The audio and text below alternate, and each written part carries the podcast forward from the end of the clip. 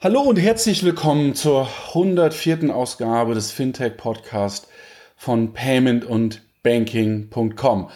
Heute wieder unterstützt vom Online PSP PayOne, den ihr unter www.payone.com erreichen könnt und den Mobile Payments Anbieter Bluecode, den ihr unter www.bluecode.com findet. Heute bin ich ganz alleine die Kollegen aus dem Team hatten leider keine Zeit. Aber ich habe einen tollen Gast heute, nämlich Markus Hauer. Markus ist äh, Product Designer und Designberater. Und wir sprechen heute über ein Thema, welches sich zwar ja, viele Banken und man kann fast sagen, eigentlich alle großen Organisationen und Unternehmen auf die Fahne schreiben, aber bei genauerem Hinschauen nicht wirklich gut in der Umsetzung sind. Die Rede ist von User-Centered Design oder ja, der Fokussierung auf den Nutzer. Bevor wir anfangen, Markus, äh, wir kennen uns schon tatsächlich viele Jahre, aber ähm, ja. die, die, anderen noch nicht. Ähm, stell dich doch einfach mal vor. Was machst du, wo kommst du her und genau. Ähm, genau, also Markus, Markus Hauer, ich äh, bin von Hause aus äh, mehr oder weniger gelernter Designer, also habe äh, vor 20 Jahren tatsächlich ähm, Mediendesign in Köln studiert, dass das noch was äh, ganz Besonderes war und ähm, an äh, einer Schule, als man noch äh, ein Computerlab hatte und äh, den Schnitt, der Schnittcomputer 500.000 Euro gekostet hat zum Beispiel oder also sowas damals und dann äh, hatte ich eine Designfirma in Berlin für ein paar Jahre und bin dann äh, dem Rufe Amerikas gefolgt und bin dann nach Amerika gegangen und habe dort äh, einen PhD angefangen und bin dann irgendwie äh, von IDEO, einer großen Designberatung, äh, sozusagen äh, auf Dinglish weggeheiert worden und äh, war dann da eine ganze Weile bei IDEO für zehn Jahre, knapp zehn Jahre und äh, habe eigentlich dafür diverseste Firmen, äh, Interaction Design und äh, Projektmanagement, äh, Beratung, Innovationsberatung gemacht und habe das dann letzten Endes äh, vor vier Jahren, vier, fünf Jahren, äh, habe ich mich selbstständig gemacht und berate jetzt sozusagen ähm, große Corporations und kleine Startups und alles dazwischen äh, wie sie Design in ihren Prozess integrieren können, wie sie bettere, bessere User Experiences produzieren können oder wie sie auch einfach äh, ihre Teams kreativer machen können. Und äh, macht das eigentlich äh, schon jetzt eine ganze Weile und äh, bin da eigentlich auch ganz erfolgreich und mache das äh, gern. Es macht viel Spaß. Genau, das ist ein kurzer Überblick, ja. IDEO ist ja ähm, kein kleines Unternehmen, also du hast es ja eben äh, am Rande gesagt, äh, Innovations- und Designunternehmen. Kannst du vielleicht zwei Sätze zur IDEO noch sagen? Äh, was, was hat die oder was macht die bekannt äh, oder also woher sind, sollte man sie kennen? Also die sind natürlich einmal bekannt geworden durch die, ähm, die sind halt klassisch als eine Produktdesign, Industriedesign-Firma gestartet, haben die erste Apple-Maus designt, als sie noch sozusagen mehr eine äh, Mechanical Engineering, ähm, sorry, dass ich ja immer so englische Begriffe einwerfe, äh, also praktisch sozusagen die Mechanik dahinter designt und haben das lange Zeit mit Design kombiniert, also sozusagen Engineering, Ingenieurssachen mit Gestaltung kombiniert und haben das relativ früh schon gut gemacht und haben dann irgendwann aber ähm, Ethnographie mehr oder weniger dazu genommen. Das lag daran, dass der verschiedene Gründer aus UK und Amerika waren und äh, eine von denen war halt eine Psychologin und die hat das dann sozusagen noch mehr reingebracht und dadurch ist dann sozusagen das, was äh, jetzt heute in aller Munde ist, äh, Design Thinking entstanden, äh, was im Prinzip darum geht, dass man nicht nur schöne Sachen macht, sondern auch Sachen, die irgendwie Leute nutzen können und die ähm, Mehrwerte generieren für die Leute, als jetzt nur, sag ich mal, Design als ein Gimmick zu verstehen oder sowas. Und wo man auch wirklich mit den Leuten äh, qualitativ spricht, nur äh, quantitativ sozusagen einfach Statistiken rauf und runter scannt und hofft, dass man da äh, tolle neue Erkenntnisse findet. Und mittlerweile hat sich das so weit entwickelt, dass halt äh, IDEO jetzt eher in einem Space operiert, wo jetzt äh, McKinsey halt versucht, mehr wie IDEO zu werden und so weiter und äh, sozusagen der ganze Beratungs, äh, die Beratungswelt jetzt sich sozusagen kreativ aufstellt oder einfach Agenturen akquiriert, also einkauft und sich sozusagen die kreativen Fahnen in die Luft hängt. Okay. Was reden wir heute? Also wir haben uns natürlich äh, im Vorfeld auch schon darüber unterhalten, was könnten Themen sein, äh, Schwerpunkte von Payment und Banking sind. Das liegt natürlich äh, da, wo wir, daran, wo wir herkommen, nämlich die Finanz- und Bankbranche. Und wir möchten natürlich über den Status quo reden. Also wie sind dort Banken unterwegs beim Thema ja, Design, bei, bei der Nutzerzentrierung und ähm, Fragen, die wir, die wir heute beantworten wollen oder zumindest beleuchten wollen, ist Design eigentlich Zuckerguss oder eher Basiszutat? Ähm, was ist eigentlich Design? Ja, also das ist auch, glaube ich, nochmal ein, ein wichtiges Thema für unsere Hörer. Ähm, aus eigener Erfahrung weiß ich äh, in Gesprächen mit Organisationen, Design äh, wird immer sehr missverstanden. Ja, also dann geht es dann oft, ja, derjenige, der Photoshop bedient, das ist dann derjenige, der Designer ist, was auch per se nicht falsch sein muss, aber auch nur die halbe Wahrheit ist, weil Design, da kannst du gleich bestimmt noch viel mehr zu sagen, ja eigentlich äh, nicht nur das ist, wie es aussieht, sondern vor allen Dingen, wie es funktioniert. Ähm, alter Steve Jobs äh, Spruch. Und warum ist eigentlich äh, Design so wichtig? Ja, ähm, könnt ihr auch sagen, mein Gott, ist doch egal. Ja. Der Kunde wird es schon zu wissen, äh, zu nutzen wissen. Ähm, genau, und, und dann vielleicht so ein bisschen die Kurve zu bekommen, ähm, wo ist eigentlich der Unterschied, wenn wir uns heute mal so Fintechs und auch Startups, und du kennst ja die Startup-Welt, äh, glaube ich, auch ganz gut, anschauen, wo man den Eindruck gewinnen kann, die sind da bei dem Thema User-Centered Design oder, oder Nutzerzentrierung immer irgendwie einen Tick besser aufgestellt und woran liegt das eigentlich? Ja? Was mhm. machen die denn eigentlich besser? Ja. Vielleicht fangen wir, fangen wir einfach mal, mal tatsächlich an. Also Stichwort Design. Also was ist, was ist Design? Oder, oder wenn, wenn du über Design sprichst, was, was meinst du oder was beschäftigt dich dann? Gut, also ich meine, es gibt natürlich den, den klassischen Designbegriff, sage ich mal, der jetzt äh, und klassisch meine ich auch schon eher, sage ich mal, den, dass es nicht nur äh, das Icing on the Cake, also die die Oberfläche ist, sondern schon ein bisschen tiefer gehen, was jetzt so Dieter Rahms, also der Braun-Designer, äh, der hat ja auch so zehn äh, Prinzipien aufgestellt, die müssen wir jetzt nicht alle durchgehen, aber äh, im Sinne von, dass sozusagen Sachen, äh, also Form follows Function, zum Beispiel ist ja so ein Klassiker, dass man sagt, man designt etwas, äh, das eine Funktion hat. Also man will sozusagen nicht, man baut jetzt nicht schöne rote Knöpfe, weil man die schön findet, sondern weil die irgendwas, irgendein, irgendeiner Funktion folgen sollen. Also die sollen sozusagen, und da, wenn man das dann jetzt noch ergänzt, um, sage ich mal, den Nutzer dann ist die Funktion natürlich nur dazu da, dass der Nutzer möglichst schnell an sein Ziel kommt, also möglichst schnell das erledigen kann, was er gern möchte und am besten unterwegs noch irgendwie das sehr entspannt und, und irgendwie für ihn beglückend machen kann, ohne dass es irgendwie nervend ist oder so. Und natürlich gibt's auch äh, Sachen, die man nicht so gern macht da in diesem Fall. Das ist sozusagen, würde ich jetzt mal sagen, so, das ist so was Basic Design Verständnis heute ist, äh, dass man einfach sagt, äh, man ist nicht so sozusagen, dass das Schlimmste, für mich das Schlimmste, was so Design so hervorgebracht hat in Deutschland in den äh, 90ern, 80ern, 90ern, so, so Luigi Colani, äh, der alles Mögliche designt hat, äh, und dann eben auch Computer und so, wo es dann wirklich nur so um so Hüllen geht, also wo man einfach nur sagt, hier, jetzt macht das mal an der Ecke ein bisschen runder und ein bisschen gerader, wo das sozusagen keinerlei Zweck erfüllt, weil die Box dahinter ist immer noch die gleiche, die Designer haben nicht mit den Technologen gesprochen, sondern es wurde einfach nur noch um dieses Ding irgendwie was gebaut, dass es nicht ganz so hässlich ist. Und äh, wenn man das jetzt dann weiterspinnt, also jetzt eine Firma, was weiß ich, äh, wie jetzt heutzutage, die sozusagen Design in der in ihrer DNA hat, äh, wie jetzt Apple zum Beispiel ist der Klassiker da natürlich.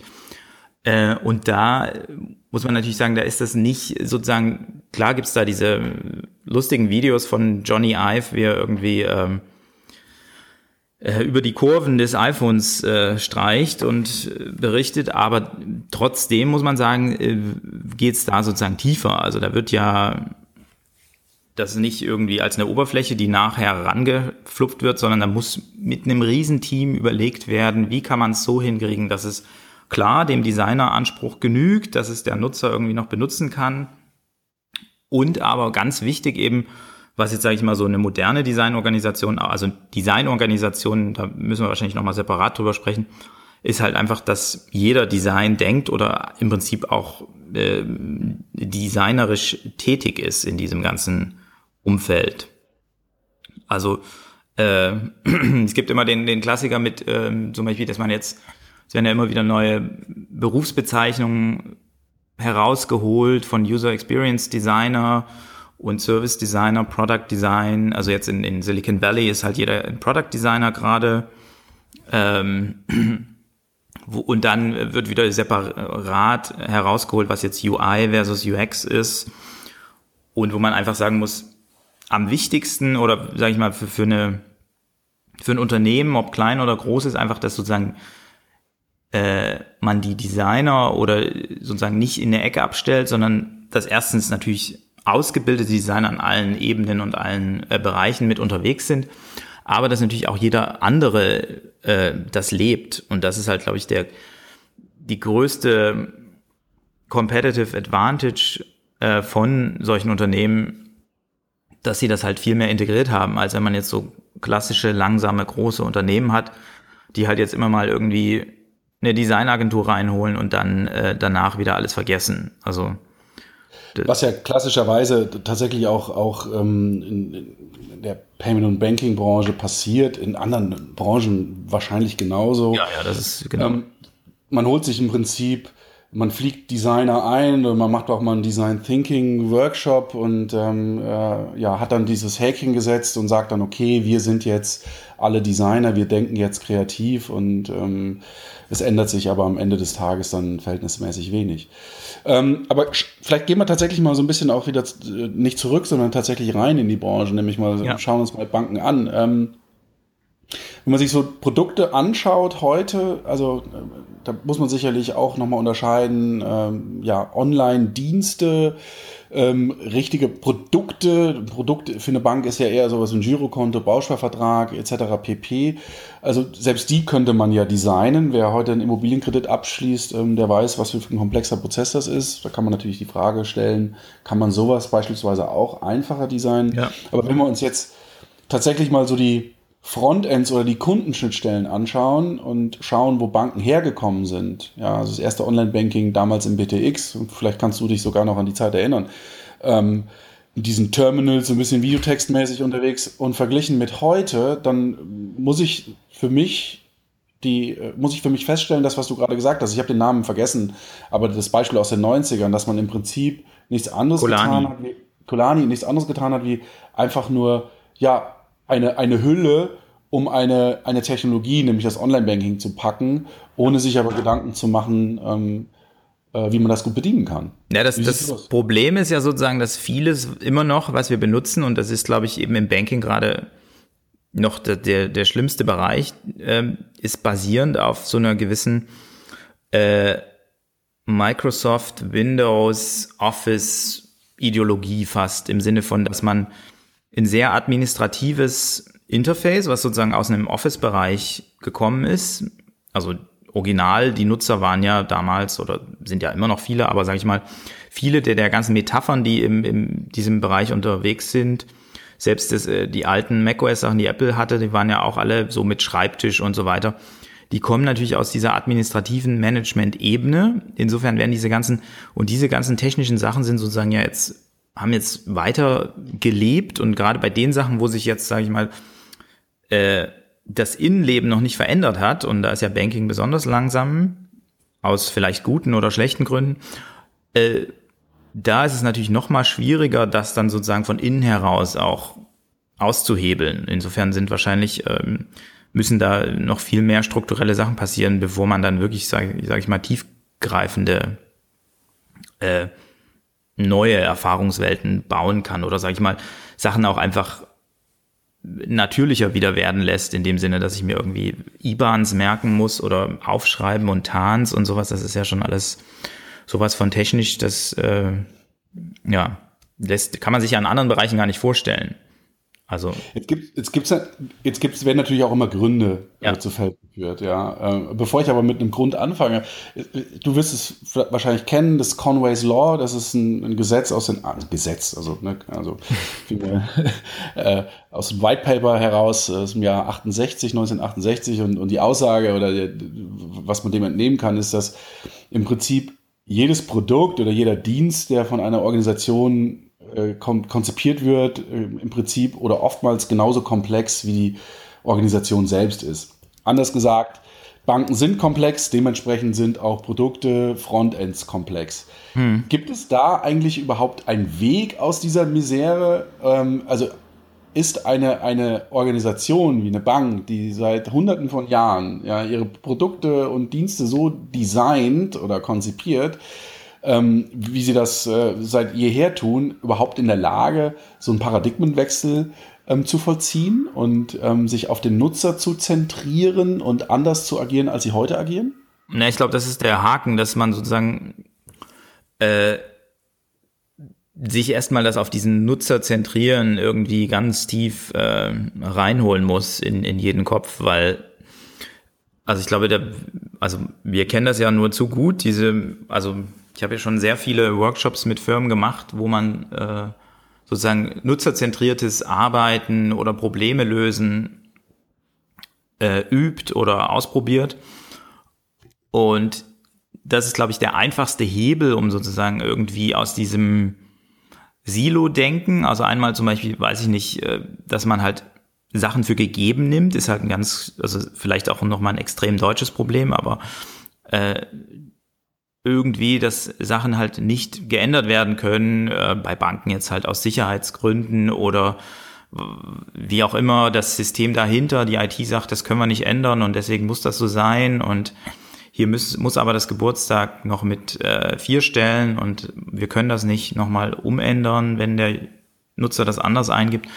Äh, das sind alles so kleine Sachen, die dann zusammen irgendwie ganz schlimme Sachen ergeben. Und ich glaube, da muss man halt, man kommt am einfachsten daran, über eben diese Nutzerschlaufe äh, sozusagen zu sagen, hier guckt euch doch mal an, wie die Leute das benutzen. Ne? Und wir haben ja zum Beispiel zusammen auch schon mal äh, mit Nutzern von Banking-Apps gesprochen. Und äh, was äh, eine kleine Anekdote zum Teil sehr unterhaltsam war. zum Teil, ja. sehr unterhaltsam. Aber ich heiße doch Maria. ähm, wo, wo, das ist ja auch, ne, also wo, wo auch einfach so Sachen den Leuten aufgezwungen werden. Natürlich nur, um sozusagen nicht um die beste Experience äh, zu bieten, sondern um sich selbst abzusichern, ne? weil man sozusagen von so einer gewissen Beamtenideologie kommt, dass man sagt, ähm, die Kunden haben wir ja und bei, Banking ist das wahrscheinlich sogar noch halbwegs wahr, weil man ja äh, nicht gerade geneigt ist, immer die Bank zu wechseln. Ne? Und insofern gibt's da viele Haken und Ecken und Ösen, die man da nehmen muss, um irgendwie diese Sachen zu benutzen. Und also ich kann mir nur vorstellen, dass man es, weil ich meine, und da kommen wir dann natürlich zu dem Vorteil, ich weiß nicht, ob wir, ob wir das jetzt schon, ob du das schon gefragt hattest in deiner letzten Frage, du hattest es vorhin angedeutet. Ja, angedeutet, ja. Äh, dass natürlich das bei einem Startup, also der jetzt irgendwie mit 20, 200 Leuten unterwegs ist, jetzt, äh, ich weiß jetzt nicht, wie viele Leute Number 26 gerade hat. Ach nee, N 300.000. N26, wie viele? 300.000. Äh, nee, ich meine ähm, Employ äh, Angestellte. Ach so, also wie, wie groß äh, ist Angestellte. Äh, ich glaube 30. Ah, okay.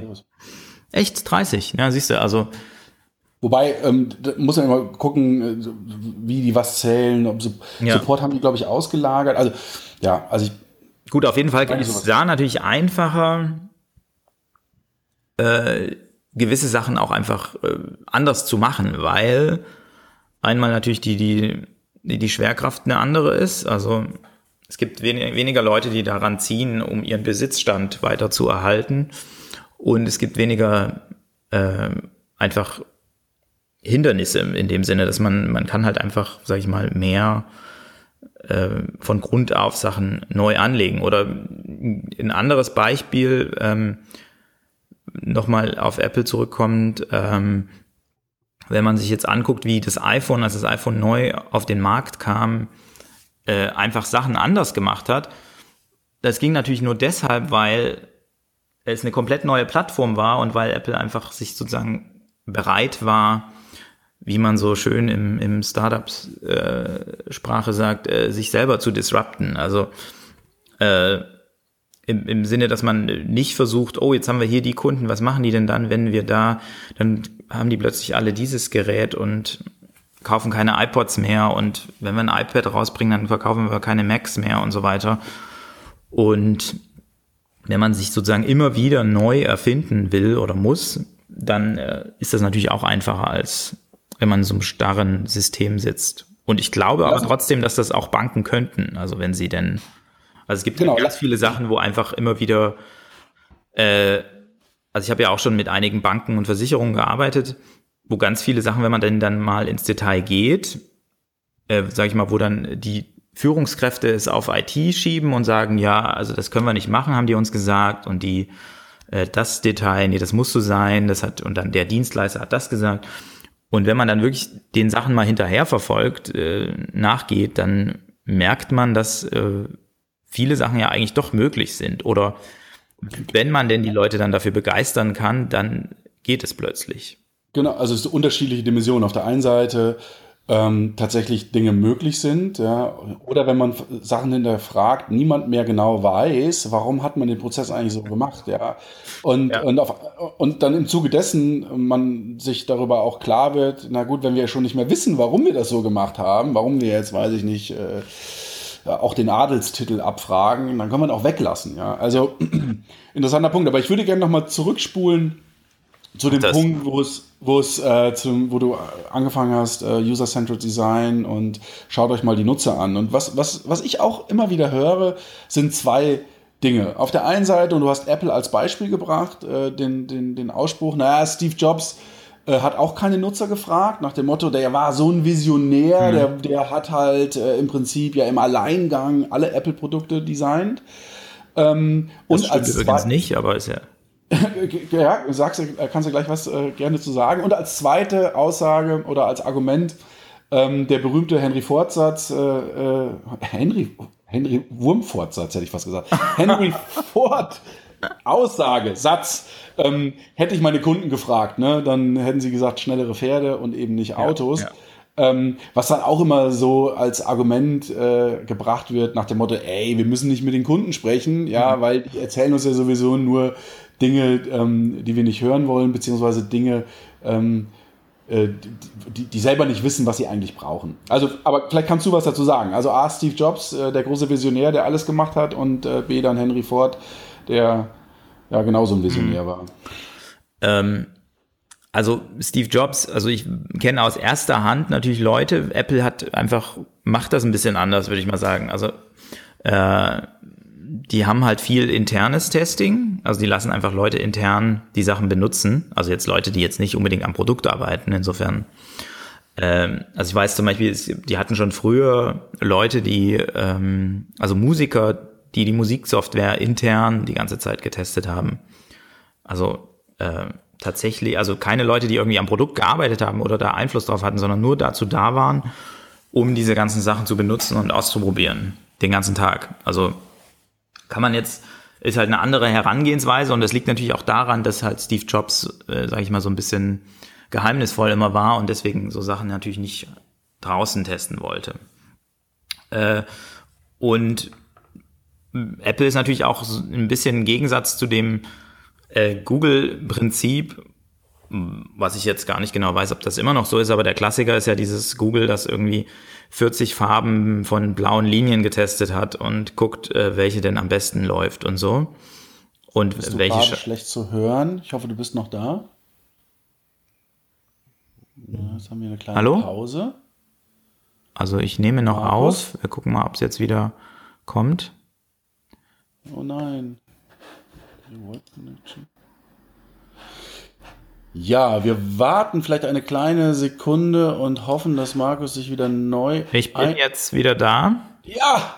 Ich weiß Sehr schön. kann nicht sagen, was war, aber. Blauen Linien, äh, das war das letzte, was äh, wir haben hören können. Ähm, genau, also die, also der Klassiker bei Google ist ja sozusagen als Gegenansatz zu Apple, ähm, dass man dann halt wirklich jede blaue Linie, 40 Schattierungen der blauen Linie testet und guckt, äh, was denn jetzt welche am besten ist oder auf welcher Pixelhöhe der Button sitzen muss und so. Und ich glaube, diese Sachen haben sich natürlich auch ein bisschen verändert, weil ähm, ich sag mal, so ein Usability-Testing ist heutzutage nicht mehr ganz so wichtig, weil man halt viel mehr etablierte Patterns und Standards hat, die, äh, wo man sich mehr langhangelt, sage ich mal. Früher war ja äh, gerade durch Apps und so sind natürlich auch viel mehr Standards entstanden, die, sage ich mal, im Web ja jetzt so nicht existiert haben. Da hat ja jeder ähm, mit jeder Website irgendwie das komplett neu erfunden.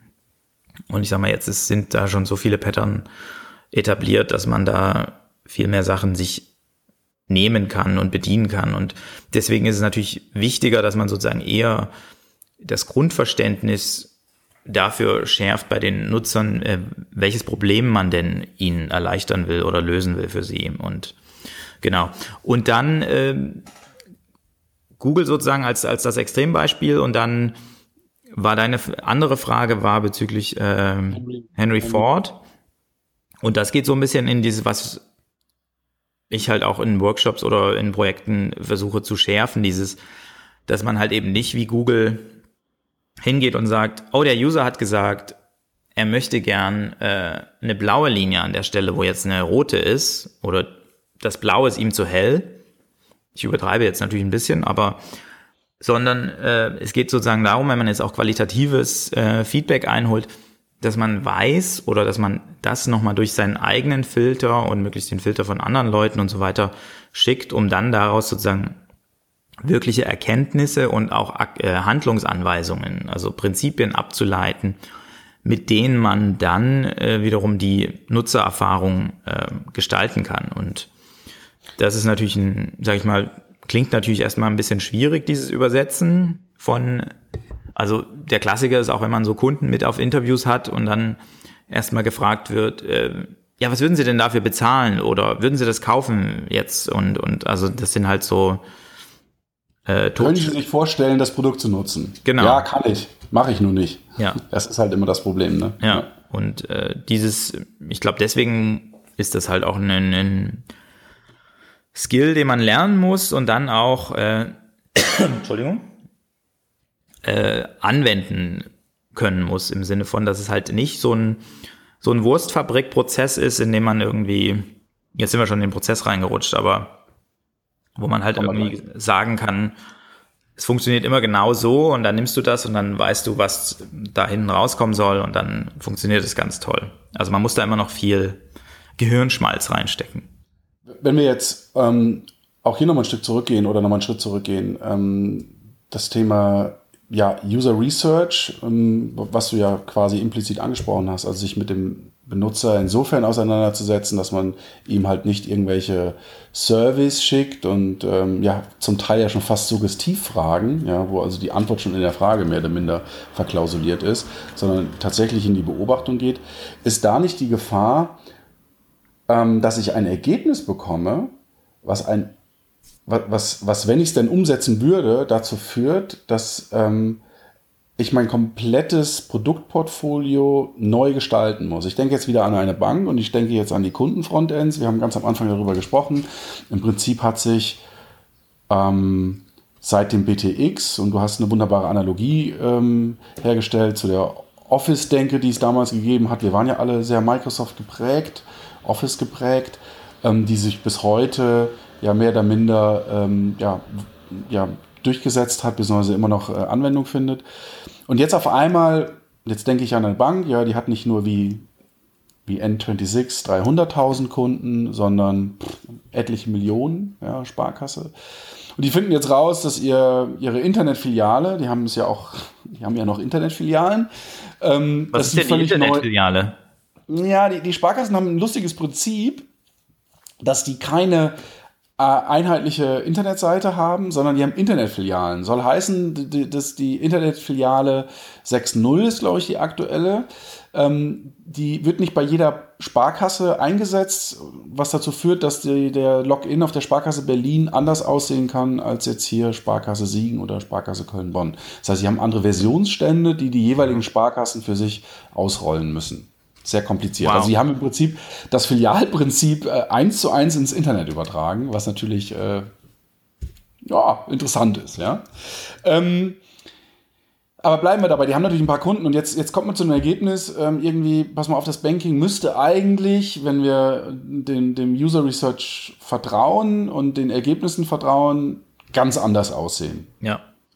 ja wirklich irgendwie, wie sagt man, upside down. Also wirklich komplett auf den Kopf gestellt. Mhm.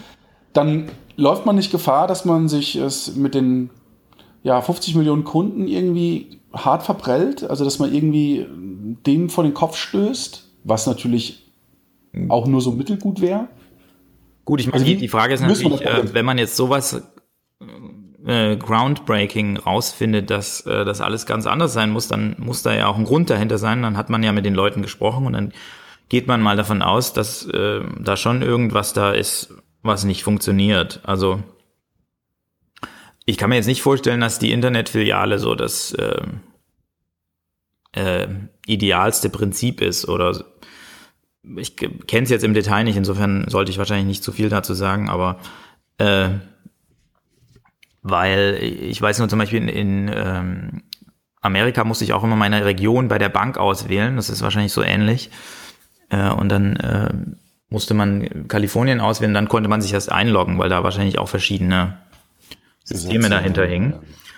Und in, insofern denke ich mal, geht es halt auch darum, dass man wirklich dieses Unternehmen so agil aufstellt, dass man sowas auch machen kann und dass man, äh, ich bin mir fast sicher, dass solange es irgendwie ein, ein solides äh, äh, Vetting, also dass man sozusagen das alles vorher gut durchdacht überarbeitet und eventuelle Neuerungen und so weiter äh, testet, dann wüsste ich nicht, was dagegen spricht, solche Sachen auch anzupacken. Also es gibt natürlich ähm, oder anders gesagt, im übertragenen Sinne, wenn wir uns an die Entwicklung des ersten iPhones nochmal zurück ja. erinnern, vor zehn Jahren. Damals gab es ja auch schon Smartphones. Die mhm. hießen nicht Smartphones, das waren dann die Feature-Phones, aber es gab Mobiltelefone mit ja einem zum Teil durchaus größerem Leistungsumfang, wie das erste iPhone hatte. Ja. Also ich kann mich an den Nokia Communicator erinnern. Äh, dieses, Treo war da ganz groß auch in Amerika. Genau, ja, also diese, oder auch diese, genau, diese Pocket-PCs ähm, mit Telefoniefunktionen, ja. die hatten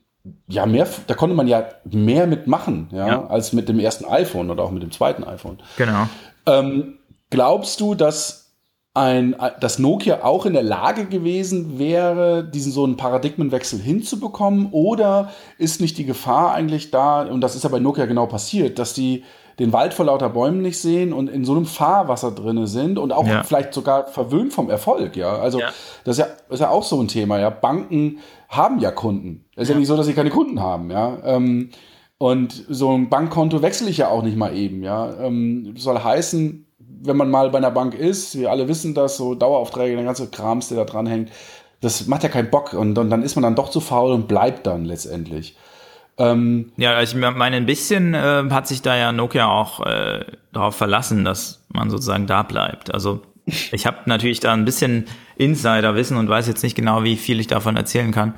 Ähm, also wenn du mich fragst, alles, aber ähm weil ich habe zu der Zeit, als das iPhone rauskam, tatsächlich gerade für Nokia gearbeitet und ähm, insofern hatten wir immer viel äh, Besuch aus äh, Finnland in San Francisco und äh, Nokia hatte das damals nämlich als einen positiven äh, Effekt gesehen, dass das iPhone rauskommt. Nicht, weil es eine Gefahr ist, sondern weil man äh, dachte, dass äh, ihr, sie jetzt auch, weil das iPhone kam ja sozusagen unsubventioniert raus für äh, damals 699 Dollar, glaube ich, oder so. Dann wurde es nochmal reduziert, aber ähm, und man ging davon aus, dass man jetzt auch wieder volle Preise für Telefone äh, verlangen könnte, wenn Apple das hinkriegt. Aber es war sozusagen, niemand hat gesehen, dass das wirklich, äh, dass Apple so einen Impact haben könnte, dass sie da ihnen irgendwie Markt wegnehmen oder so. Und äh, die, diesbezüglich, also und ich meine, ein, ein kleines Detail war auch, auch zu dieser Zeit war, was ähm, ich habe natürlich mit den Softwareleuten gearbeitet damals und nicht mit den Hardwareleuten. Ähm, und wir hatten dann immer ganz viele Nokia-Telefone, die wir natürlich äh, benutzt haben äh, zum Ausprobieren und so weiter und haben dann auch mit denen gelebt und man konnte ja, vielleicht hat man das schon vergessen heute, man konnte ja mit dem Kabel eines Nokia-Telefons, äh, man musste in, warte mal, ein anderes, einen anderen Port nehmen zum Aufladen als den, den man. Ja, es waren zwei, es gab ein Datenkabel und es gab ein äh, Ladekabel. Genau, und äh, Apple hatte das natürlich nicht und äh, ich glaube, es gab auch noch andere Telefone, die das nicht hatten, aber Nokia hatte das und ich hatte das mal in einem Meeting gefragt, wieso das denn so wäre und keiner wusste warum. Also, also das ist genau so ein Thema, wie was wir eben mit Banken besprochen haben. Das ist halt dann so, ne, wenn dann auch, wenn, wenn man sich sozusagen so gemütlich macht, dann äh, kann es natürlich einfach dann ein bisschen zu gemütlich werden. Und äh, und, ja, und genauso ja ist es aber auch, wenn man das jetzt auf heute, es wird noch interessant zu sehen, jetzt zum Beispiel, wenn man jetzt, ähm, weil es gab da ja tatsächlich viele, äh, die hießen, glaube ich, auch tatsächlich schon Smartphones, Treo und sowas, oder Pocket PCs, ich weiß nicht. Ähm, die ja alle, da gibt's ja einige Quotes, die dann alle irgendwie gesagt haben, Apple kann uns das nicht streitig machen und so weiter, den vor die, die Jahre, die wir da schon haben. Und ähm, es wird jetzt noch interessant zu sehen, zum Beispiel auch in dem Voice-Bereich, wie, wie sehr sozusagen dieses First-to-Market versus, äh, äh, sag ich mal, ein bisschen mehr durchdachte Sachen rauszubringen. Aber also Stichwort Echo, die, genau. ja, die ja durchaus die ersten, wobei eigentlich muss man ja sagen, Apple war mit Siri ja schon vor Echo, aber wenn man jetzt mal die, ja. äh, die das Gerät als Standalone-Device sieht.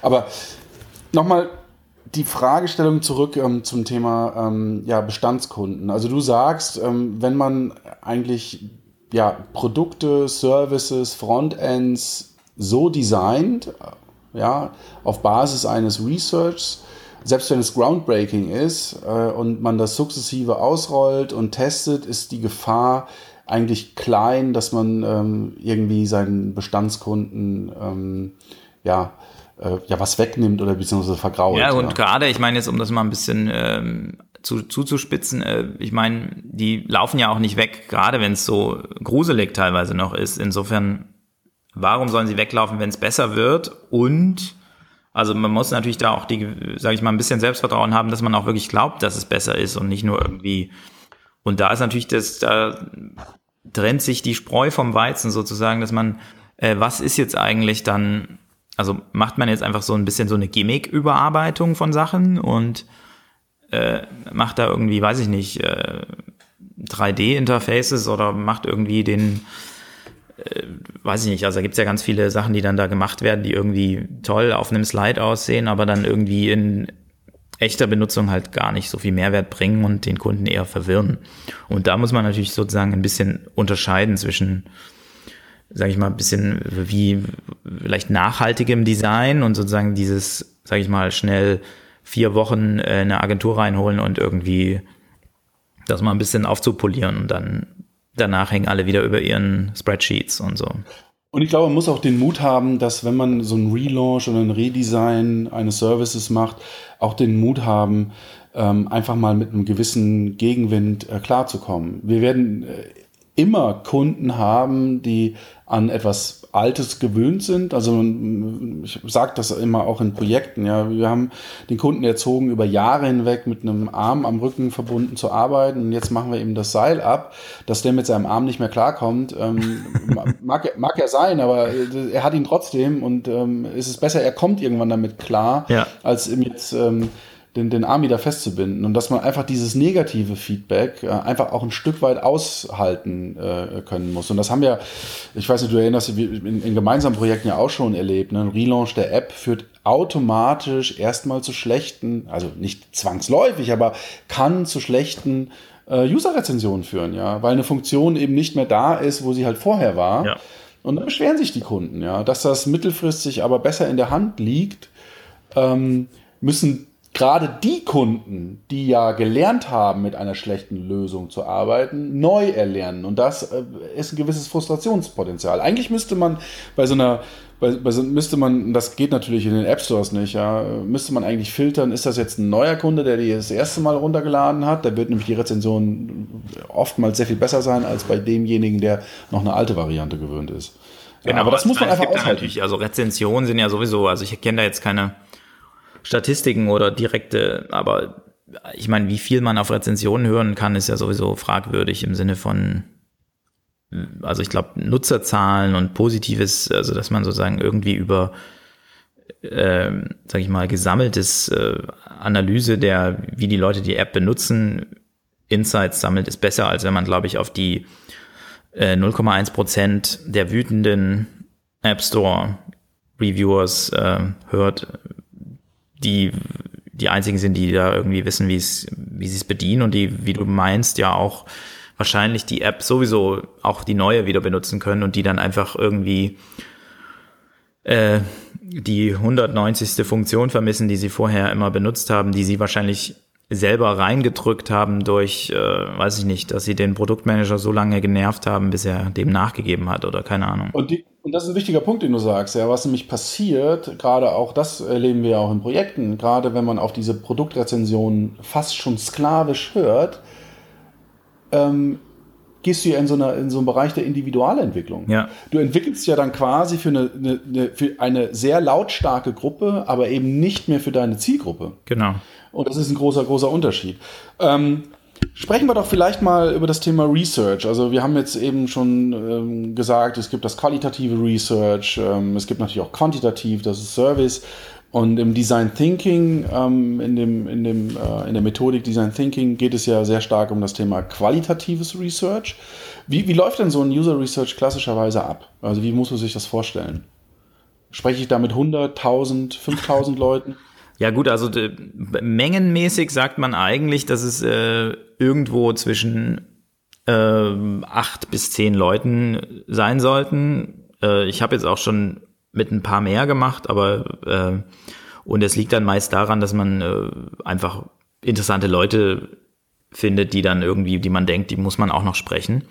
Und man kann sich das natürlich nicht so, dadurch, dass man ja, da, dass da ja eher um Inspiration geht, als denn um äh, nur klassisches, äh, sage ich mal, eins zu eins äh, Feedback zu bekommen, gibt es da natürlich auch, äh, hat man gewisse Profile, mit denen man sprechen will und dann kommt man natürlich auch mal zu mehr Leuten oder zu weniger. Und das ist also äh, ab, ich sag mal, ab, ab äh, sechs Leuten oder so merkt man bestimmte Pattern und bestimmte Sachen, die sich ähneln und äh, irgendwann ist es dann auch, kann man es dann nicht mehr auseinanderhalten, wer jetzt eigentlich was gesagt hat und so weiter und das bringt dann auch nichts mehr. Also ähm, insofern, das ist die eine Seite, wie viel und man hat natürlich dann auch noch die andere Sache, dass man versucht, mit Extremen zu sprechen. Also im Sinne von, man versucht jetzt vielleicht nicht wie bei einem Survey mit der großen Masse zu sprechen, sondern eher mit Leuten, ähm, also was, also bei Banking jetzt wäre das Beispiel, dass man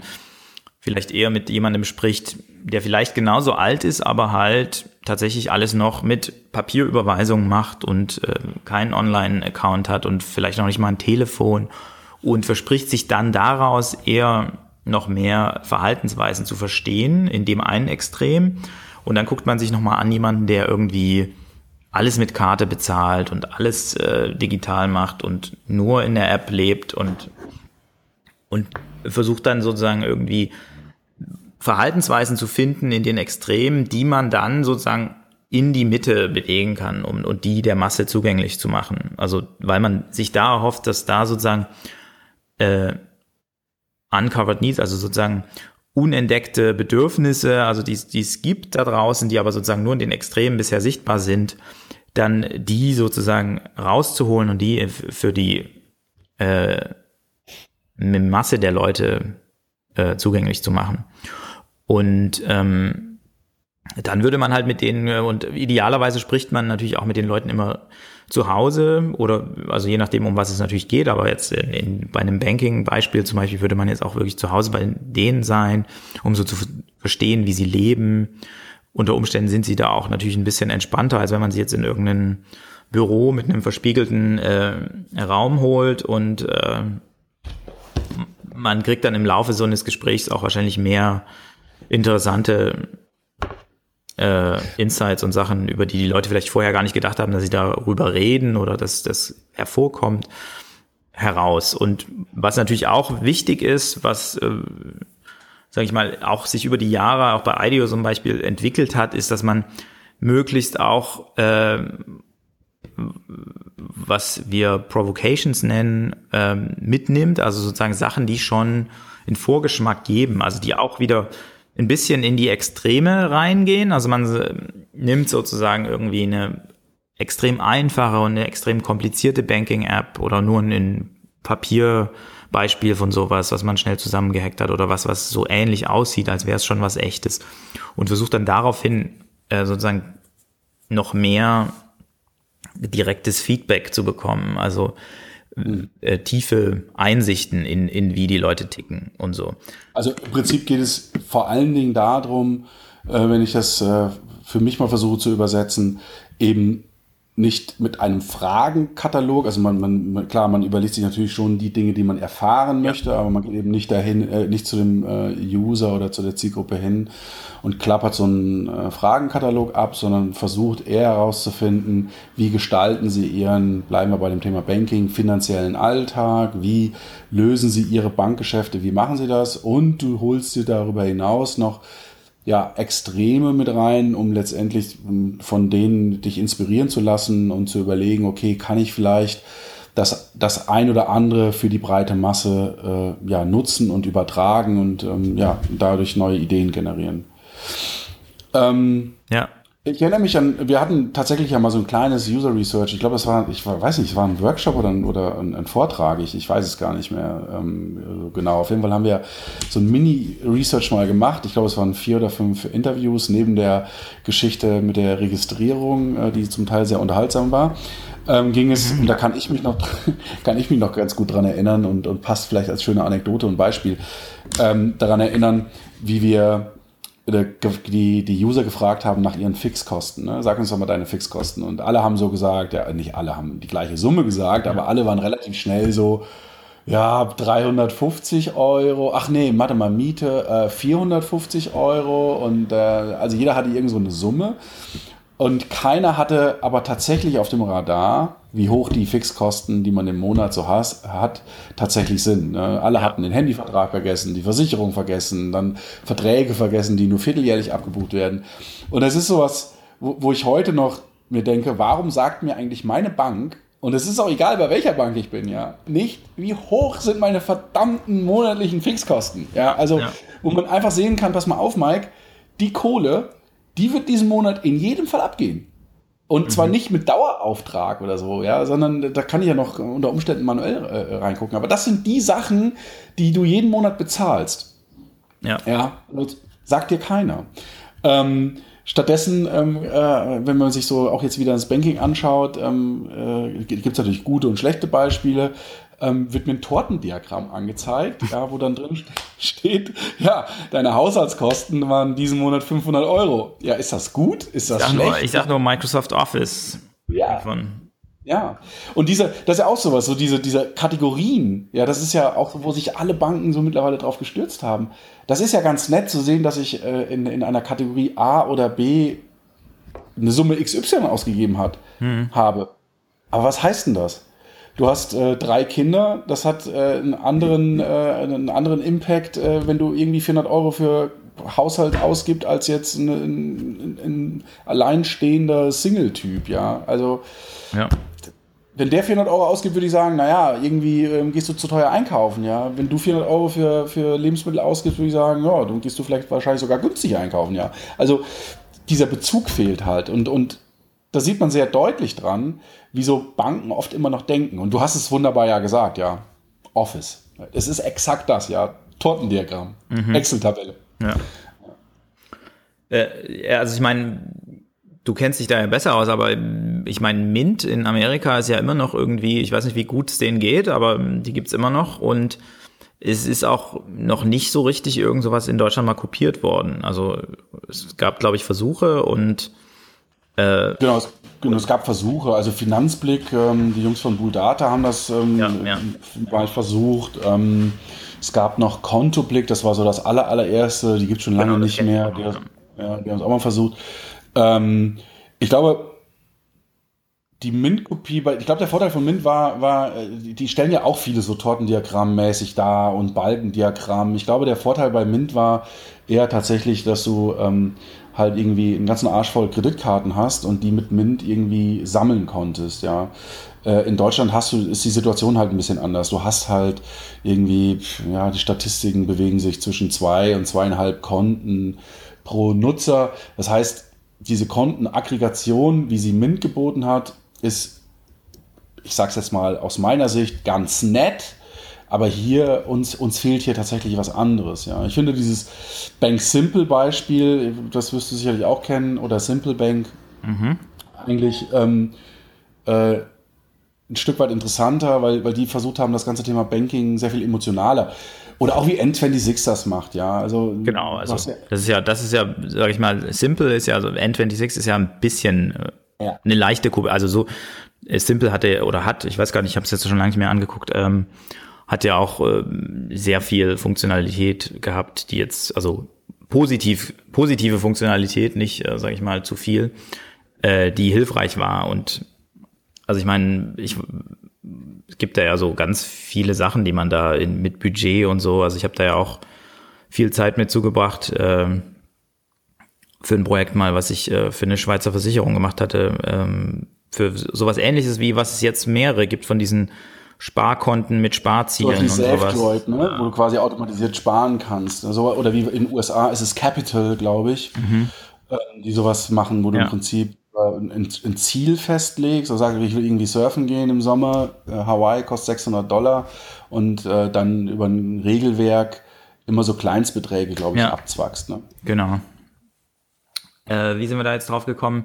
Genau, Bank Simple, genau, und da, da sozusagen muss man halt wirklich also ich glaube, die, die, die, Markt, der, die Marktlücke ist natürlich immer noch, und da ist, glaube ich, N26 jetzt auch noch nicht so weit, äh, dass man sozusagen wirklich mal auf die Core-Funktion, also dass man immer noch irgendwie die Transaktion sieht und dann vielleicht noch, wie du sagst, das Tortendiagramm, aber irgendwie nicht, äh, wie viel Geld habe ich noch diesen Monat übrig, wenn ich genauso viel ausgebe wie letzten Monat oder äh, habe ich diesen Monat von dieser einen Kategorie, also ich meine, ich weiß nicht, ob in Deutschland äh, so äh, Privatsphären und, und äh, die ganzen, die rechtliche Lage ein bisschen komplizierter ist, um diese Sachen mehr auszuwerten an Transaktionen, aber Du kannst ja, ist ja immer die Frage, ähm, ist das so, ist das, zwingst du den Nutzer, ja, oder aber äh, fragst du den Nutzer, möchtest du das nutzen? Und ähm, Datenschutzbestimmungen kannst du mehr oder minder alles reinschreiben. Und, und ähm, wenn der Nutzer bereit ist, bestimmte Funktionalitäten zu nutzen, die aber erfordern, dass halt Daten analysiert werden, dann ähm, spricht da aus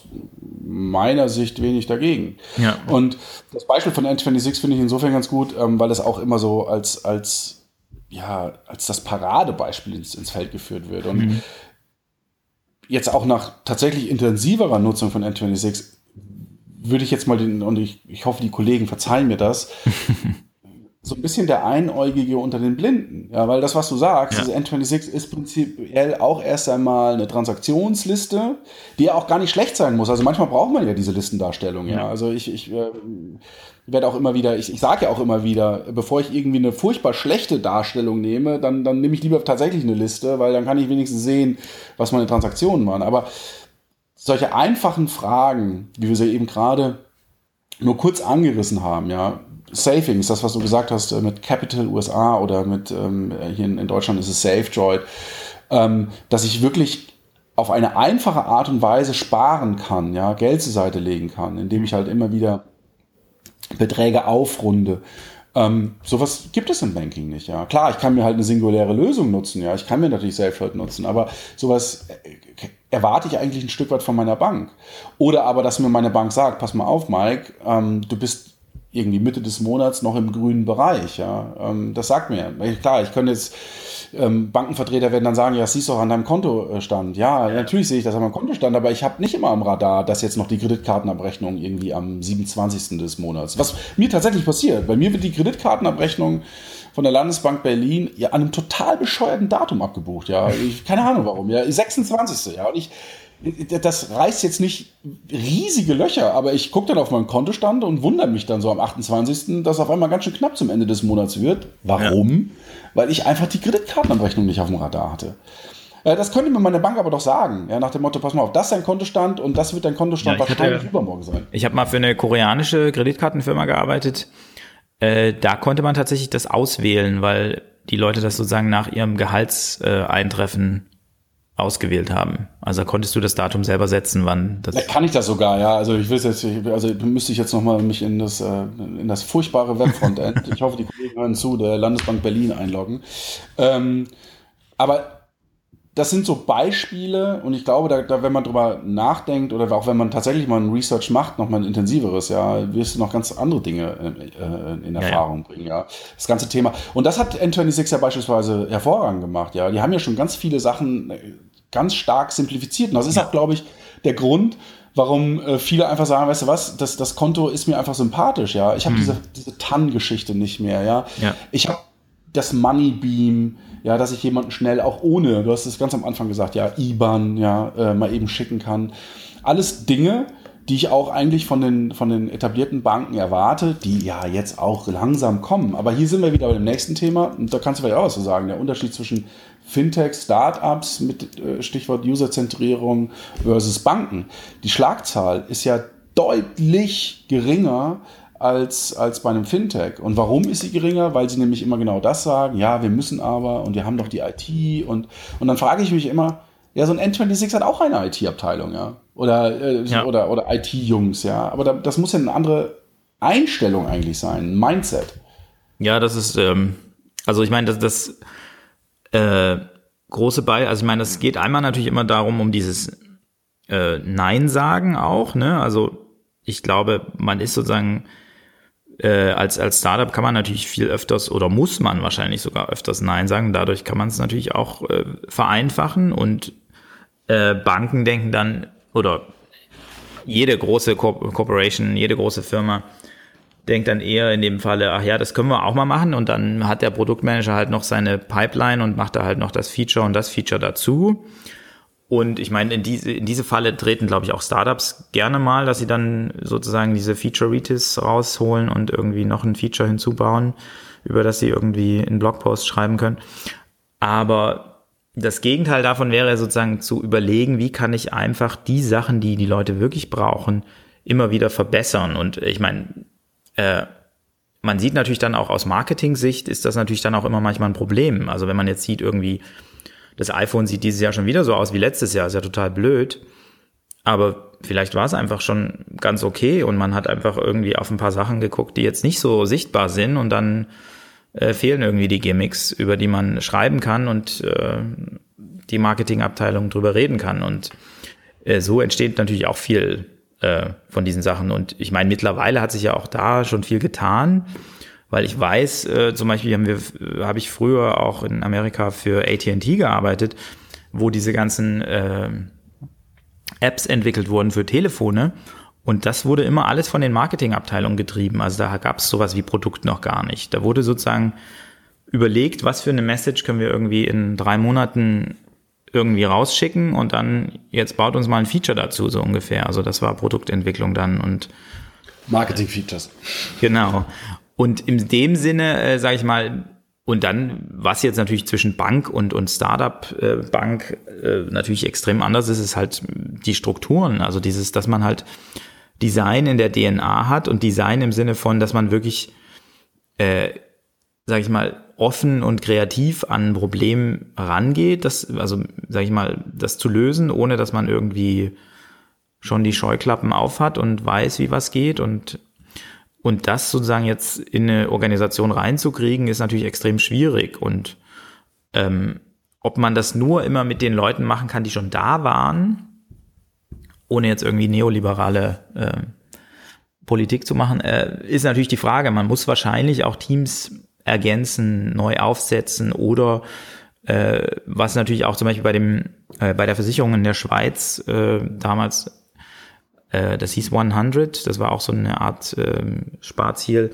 Und da ging es halt auch darum, dass wir eigentlich wollten, dass die Organisation außerhalb der alten Organisation ist. Also man hat sozusagen, man gründet im Prinzip ein Startup, der nimmt sich im Prinzip nur die Vorteile aus der alten Organisation und lässt alle Nachteile hinter sich. Also so ähnlich wie es so ähnlich wie es George in, in Österreich gemacht hat. Vielleicht, Österreich, ja, weiß ich genau, nicht, aber genau, das wäre so. Das ist ne? die erste die erste Bank, also die, erste, also die Sparkasse, die österreichische Sparkasse, ähm, die im Prinzip gesagt haben, okay, wir wir müssen das Thema ähm, neu konzipieren, das Thema Online-Banking und Produkte, wie, wie erreichen wir auch eine bestimmte Zielgruppe.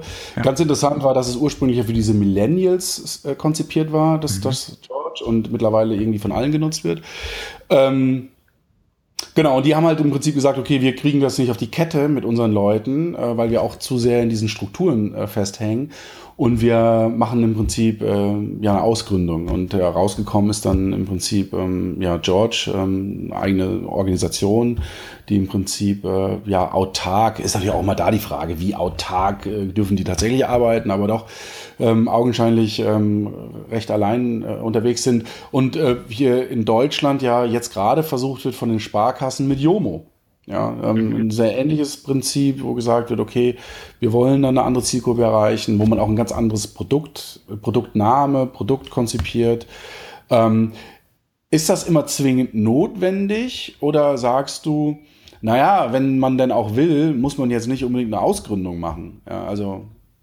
Naja, es ist halt die Frage, also ich denke, man sollte es schon machen, dass man einfach so ein äh, schnelleres Team hat, um zu agieren, weil ich meine, äh, es wird so viel Zeit in großen Unternehmen in Meetings äh, verschwendet, die man sich einfach sparen kann, wenn man sozusagen nicht mehr in diesem, in diesem äh, System drin ist, wenn man jetzt wirklich fokussiert eben dieses neue Ding rauspushen äh, will oder soll.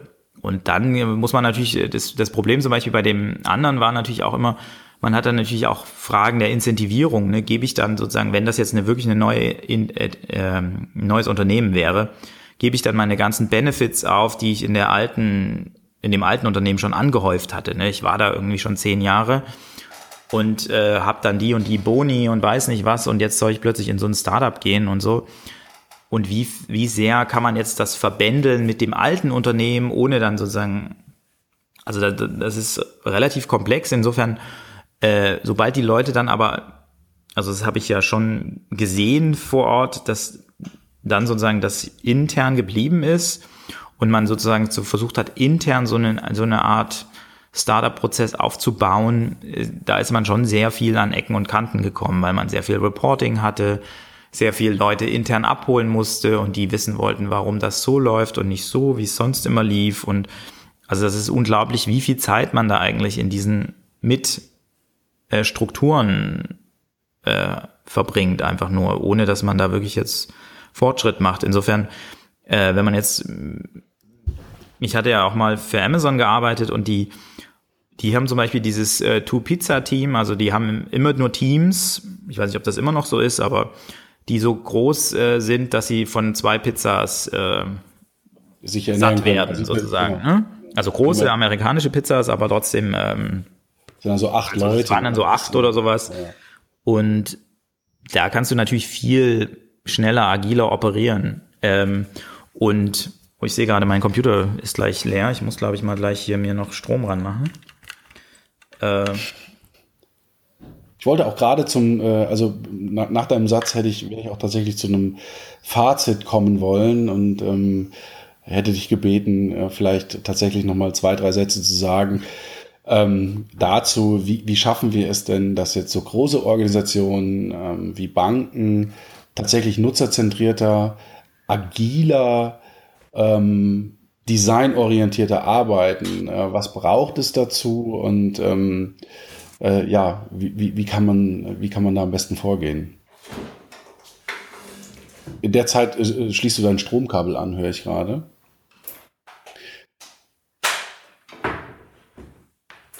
Ja, das ist ähm, quasi live.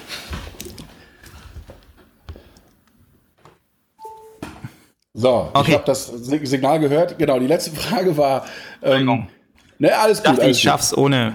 Äh, kein Ding. Ähm, die Frage ist tatsächlich, ja, ich habe es eben gerade gesagt. Also wie, wie schaffen wir es, ähm, dass so große Organisationen und Banken sind große Organisationen, die reguliert sind, die sich, äh, die ganz viele viele Stakeholder haben, eine ganz unglaublich komplexe Infrastruktur zum Teil haben. Aber wie schaffen wir es ähm, oder wie schaffen es solche Organisationen äh, kundenzentrierter, designorientierter und agiler zu arbeiten? Was glaubst du, sind da so die drei, vier, vielleicht sind es auch fünf äh, Themen, die, die, die, die eine Bank in dem Fall dann angehen muss? Ja, also ich glaube, ein was wäre, dass man halt einfach erstmal nicht alles für gegeben hinnimmt. Ne? Also man hat nicht irgendwie immer, äh, nicht alles ist äh, so vorgegeben und so fertig und so äh, Pflicht, dass man es immer so machen muss. Und äh, zweitens denke ich, ist das geht das natürlich nur, indem man auch äh, neue Leute reinholt, also in die ganze Organisation in allen Bereichen und Leute, die jetzt nicht unbedingt, äh, also ich glaube, man kann auch äh, Designer oder kreative Leute, äh, also und in einem sehr weit gefassten äh, Verständnis von Design, wie ich ja schon gesagt hatte, in alle Bereiche des Unternehmens reinholen, um sozusagen kreativ Probleme zu lösen. Also in dem Sinne nicht immer nur analytisch äh, ein Problem zu lösen, sondern auch ähm, mit neuen Ansätzen. Und das geht, glaube ich, nur, indem man wirklich das ganze Unternehmen äh, mit, mit diesen Leuten ähm, irgendwie bereichert. Und wenn das nicht unbedingt äh, logischerweise immer von heute auf morgen sofort geht, kann man natürlich das, sage ich mal, strategisch irgendwie festlegen, das über die nächsten so und so viele Jahre. Und man kann natürlich drittens auch äh, eben durch diese, sage ich mal, Satellitenunternehmen, also wir hatten jetzt schon, äh, du hattest George genannt und äh, ähnliche Sachen, indem man sozusagen das, was man eigentlich gern äh, für die für das Unternehmen in Zukunft machen will, erstmal mit Satelliten austestet und ähm, also wie man zu diesen Unternehmen kommt, äh, das ist ja die andere Frage, ob man jetzt das komplett gründet oder Unternehmen kauft, die dann äh, so Sachen machen. Äh, das sind ja auch ganz verschiedene Probleme, die man da lösen muss und kann. Und diese Leute, sobald diese äh, sozusagen, sage ich mal, Satelliten, diese Piloten, diese MVPs, die man in die Welt schickt und ausprobiert, sobald diese natürlich dann äh, Traktion haben und äh, dann kann man natürlich überlegen, wie kann man die integrieren oder muss man die integrieren oder sollte man die einfach laufen lassen, bis sie sozusagen gewisse Bereiche einfach aufessen, die man bisher hatte und äh, dann die ersetzen. Und ähm, natürlich ein, ein wichtiger Startpunkt ist natürlich auch dass man überhaupt erstmal solche, die Leute, die man hat, mit denen man arbeitet und mit denen man arbeiten muss, äh, erstmal trainiert, wer vielleicht, äh, also ich bin jetzt, mache jetzt keine Trainings, aber dass man sozusagen erstmal versucht, überhaupt durch Projekte äh, neue Möglichkeiten des Arbeitens zu schaffen und natürlich auch ganz basic, was ich glaube, was natürlich auch hilft, ähm, ist natürlich äh, auch die Büros sozusagen aufzubrechen. Also dass man äh, Cubicles gibt es in Deutschland jetzt vielleicht nicht so viele, aber ähm, dass man auf jeden Fall versucht, andere Möglichkeiten des, des Kollaborierens äh, einzuführen, dass Leute auch besser zusammenarbeiten können. Und äh, ich finde es immer faszinierend, wenn dann man in irgendwelchen Meetings drin ist bei großen Firmen und die Leute sich irgendwie seit einem Jahr nicht mehr gesehen haben oder so und jetzt zum ersten Mal wieder miteinander reden, weil jetzt mal ein Projekt ist, wo sie miteinander reden müssen oder so. Und ähm, also dass man solche Sachen auch bedenkt und dass man nicht in seinem Büroeckchen sozusagen fünf Winter überwintern kann, ohne dass einer weiß, was man eigentlich macht. Also das ist so eine Vorstellung, die ich von großen Firmen immer habe, beziehungsweise natürlich auch schon erlebt habe. Und last but not least natürlich der Nutzer, sich eben mit diesem zu beschäftigen und diesen äh, letztendlich ja, in äh, den Fokus unseres Handelns genau. zu rücken. Das ist richtig. Das ähm, geht bei mir immer so ein bisschen unter im, sage ich mal, allgemeinen Design-Kreativbegriff, weil das sozusagen Teil dessen ist. Aber wir hatten ja vorhin schon mal drüber gesprochen, dass man das auf jeden Fall auch mit als ersten Schritt machen sollte, um die Leute wieder zu erden und aus ihren Büros rauszuholen. Also dass sie sozusagen dann äh, nochmal wirklich sehen, wie die Leute da draußen leben und wie sie die Sachen benutzen und was sie denn eigentlich für Probleme haben. Und, und das ist generell ganz hilfreich immer wieder. Als, also ein Klassiker ist natürlich auch, und dann höre ich auf, ähm, dieses, äh, man hat dann mal ein Research gemacht, also man hat mal den Nutzer verstanden und dann zehn Jahre nicht mehr. Und das äh, ist leider nicht sehr hilfreich, weil man sich dann wieder in seine alten Gewohnheiten zurück und dann hat man auch seine Annahmen, wie denn der Nutzer da draußen tickt und man weiß alles ganz genau und dann muss man den auch nicht mehr fragen und so. Und das ähm, ist, glaube ich, äh, geht einfach nicht. Also das Produkt muss sich genauso weiterentwickeln, wie auch die Nutzer sich weiterentwickeln. Und äh, gerade jetzt sind die Leute nicht mehr so statisch, dass man die Sachen von vor drei Jahren immer noch genauso gelten. Schönes Schlusswort. Ähm, Markus, bleib du bitte noch äh, ein paar Minuten äh, in der Leitung, hätte ich fast gesagt, also quasi auf dem Äther. Erst einmal natürlich herzlichen, vielen lieben Dank ähm, für die vielen Ausführungen. Wir haben heute sehr viel Gerne. über das Thema Design, das Thema User Research gesprochen. Äh, wir haben wenig Bashing, glaube ich, betrieben und es macht auch, hat auch, glaube ich, wenig Sinn gemacht. Hätte man jetzt da quasi so ein, sich da einzelne Lösungen angeschaut und sagen, das ist schlecht, das ist schlecht, das ist schlecht, sondern ähm, ich glaube, heute ein, ein, ein, schöner Podcast, einfach um, um mal so ein Gefühl zu wecken, ähm, dass User Research äh, keine Esoterik ist, dass Design Thinking auch keine Esoterik ist, dass es vor allen Dingen auch kein Prozess ist, den ich mal mache und dann bin ich fertig. Das ist so wie mit Digitalisierung, habe ich jetzt gemacht, kann man Haken dran machen, sondern ähm, dass es eben ein, ein, ein fortlaufendes Thema ist, wo ich mich immer mit beschäftigen sollte, optimalerweise und ähm, das Thema Kreativität, dass man durchaus auch Nicht-Banker ins Unternehmen holen kann oder vielleicht sogar sollte, um diese Themen voranzutreiben. Also nochmal ganz, ganz, ganz, ganz lieben und herzlichen Dank äh, an dich, ähm, Markus. Vielen Dank für die Einladung, Mike. Sehr gerne. Wir haben News der Woche. Ich will das nur ganz kurz machen. Ähm, die News der Woche gibt es natürlich ganz, ganz viele. Die findet ihr wie immer äh, unterhalb äh, des Podcastes. Was aber erwähnenswert ist, ist sicherlich der Artikel zu PayDirect von unserem lieben Jochen, der sich doch einfach mal angeschaut hat, äh, wie, wie denn PayDirect heute steht, beziehungsweise das verglichen hat mit den Aussagen, die so getroffen werden und hat da eine klitzekleine 5 Millionen PR-Kundenlücke entdeckt.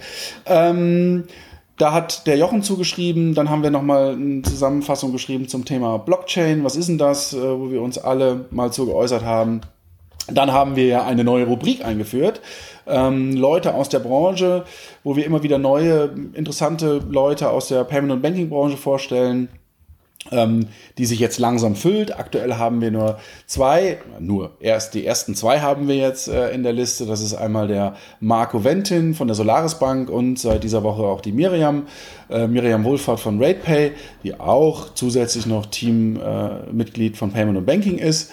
Ähm, genau, das sind so die, die Themen, die wir diese Woche ähm, quasi gebracht haben, online gestellt haben. Und es gibt natürlich noch viele, viele weitere Themen, die ihr dann in unseren ja, News-Bereich des Podcasts findet. Last but not least, am Anfang haben wir Danke gesagt an unsere Sponsoren. Äh, wir sagen nochmal Danke, denn äh, Ehre dem, dem Ehre gebührt. Äh, das ist einmal PayOne nochmal erwähnenswert und die Kollegen aus Österreich von Bluecoat. Herzlichen Dank dafür, dass ihr ja, sponsort und Aufruf an alle Hörer, bewertet uns und ähm, bleibt artig dabei und äh, hört uns und teilt uns weiterhin. Vielen Dank, ein schönes Wochenende euch.